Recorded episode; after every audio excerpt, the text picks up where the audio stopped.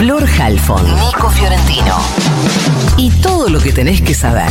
El newsletter de Ahora Dice. De Ahora Dice.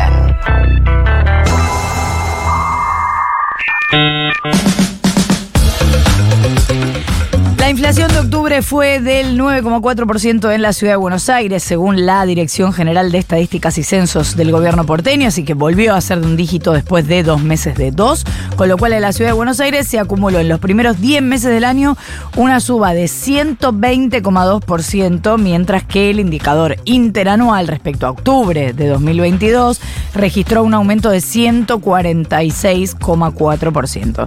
En agosto la inflación de la ciudad de Buenos Aires había sido de 10,8%, en septiembre había llegado ese récord histórico de 12, en línea con las cifras registradas a nivel nacional. Vamos a ver si el lunes que viene dice algo parecido el índice nacional. Lo que más aumentó a nivel porteño son las escuelas privadas.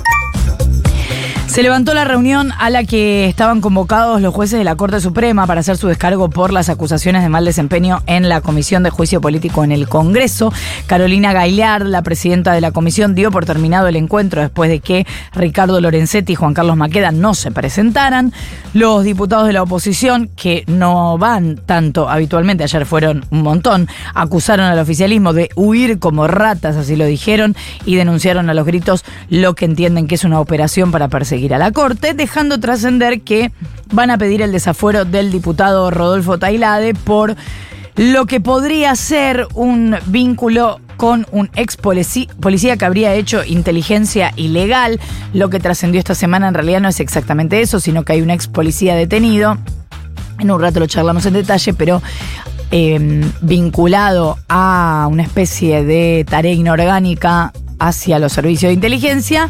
Y él dice a tareas periodísticas, porque tiene una página que, mm, bueno, un poco operator, y eh, tenía vínculos, chats con eh, algunos de los personajes que son señalados dentro de la cámpora. De ahí a trabajar para ellos, mm, no se sabe, no, no está del todo este, mm, documentado, lo suficientemente documentado, por lo menos por lo que se conoce hasta el momento.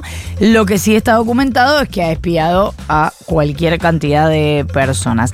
El candidato Sergio Massa había dicho que no es momento de discutir el comportamiento de los jueces en contexto de elecciones, algo parecido a lo que le había dicho el domingo a Luis Majul en La Nación Más. Y el candidato a presidente, el que estamos hablando de Unión por la Patria, Sergio Massa, adelantó que en caso de ganar las elecciones, su ministro de Economía no va a ser alguien de su fuerza política, sino de otro sector político. Lo dijo en una entrevista con Radio Cadena 3 en el marco de su visita a la provincia de Córdoba, pero no quiso dar el nombre de quién sería su ministro de Economía ni de otros cargos. Viene diciendo eso, que está en contra de andar repartiendo cargos antes de una elección. El referente de la izquierda socialista, Rubén El Pollo Sobrero, llamó a votar por masa de cara al balotaje del 19 de noviembre. Llamamos a votar contra el, ultra, el ultraderechista Milei, dijo en un comunicado, diferenciándose del FIT, espacio con el que fue candidato a gobernador bonaerense.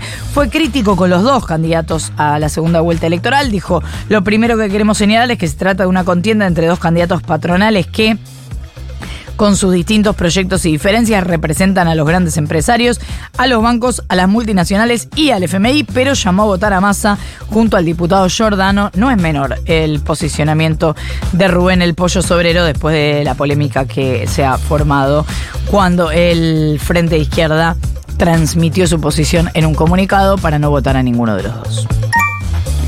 La querella de la Secretaría de Derechos Humanos pidió presión perpetua para los cinco prefectos acusados en el juicio por el asesinato del joven mapuche Rafael Nahuel en 2017.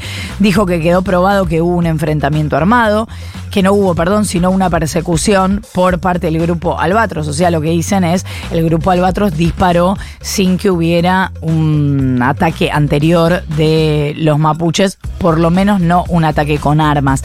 Siguen hoy los alegatos de las tres querellas, el 14 y el 15 de noviembre va a ser el turno de las defensas de los procesados y el veredicto se va a dar a conocer cerca, de fin de mes. Hubo alarma ayer en Rosario porque un estudiante de 17 años llevó a clase un revólver calibre 38 cargado con seis cartuchos El arma tenía una numeración suprimida, fue secuestrada por la brigada motorizada de la Unidad Regional 2. El procedimiento policial tuvo lugar por la mañana en la escuela secundaria 406, doctor Salvador Maza, que está en el barrio Pichincha, en el macrocentro de Rosario. También ayer el Tribunal Oral Federal de Neuquén dio su veredicto, esto lo veníamos anticipando, en el juicio en el que cuatro guardaparques estaban procesados por la caída de un árbol que causó la muerte de dos menores en el Parque Nacional Lanín en 2016 y los cuatro fueron absueltos. Los trabajadores estaban imputados por homicidio culposo, presunto incumplimiento de los deberes de funcionario público, lesiones graves. Había dos integrantes de la comunidad mapuche curruinca imputados también por homicidio culposo y lesiones graves, pero también quedaron absueltos hubo protestas, ¿se acuerdan? En las últimas semanas de guardaparques por este asunto, pero parece haberse cerrado el tema, a menos que siga la cuestión con apelaciones. Salta anunció la compra de 300.000 dosis de la vacuna japonesa TAC 003 contra el dengue. Son dos dosis que tienen que aplicarse con un intervalo de tres meses. Es para cubrir la demanda de 150.000 habitantes de los departamentos de Orán, San Martín y Rivadavia para personas entre 25 y 39 años. ¡Ay! Que tienen las mayores tasas de incidencia. Recordemos que ANMAT autorizó en abril el uso de la vacuna contra el dengue desarrollada por este laboratorio Takeda para todas las personas mayores de 4 años hayan cursado o no previamente la enfermedad y de eso también nos había hablado la semana pasada la ministra Bisotti. Voy con dos que va a ampliar Elman. El primer ministro de Portugal, Antonio Costa, renunció en medio de un escándalo por presunta corrupción. Según medios locales, la policía allanó su casa y varios ministerios por supuestas irregularidades en el manejo de proyectos de litio y de hidrógeno. Cinco personas fueron detenidas, entre ellas su jefe de gabinete. Costa dijo que su conciencia está limpia, pero que no puede seguir en el puesto mientras haya sospechas sobre su integridad. El presidente llamó a los partidos a una reunión para organizar una elección anticipada, así que hay lío en Portugal y en Chile. El presidente chileno Gabriel Boric recibió la propuesta de la nueva constitución. La semana pasada el Consejo Constitucional de mayoría conservadora aprobó el nuevo texto, un proceso que empezó en junio, recordarán ustedes, después de que fracasara el intento anterior. Boric llamó a los chilenos a informarse sobre esta nueva propuesta, a participar del nuevo plebiscito que va a tener lugar el 17 de diciembre. Ustedes ya saben, si quieren entender el panorama de Chile, qué es lo que van a hacer. Van a comprar el libro de Juan Elman y ahí lo van a entender.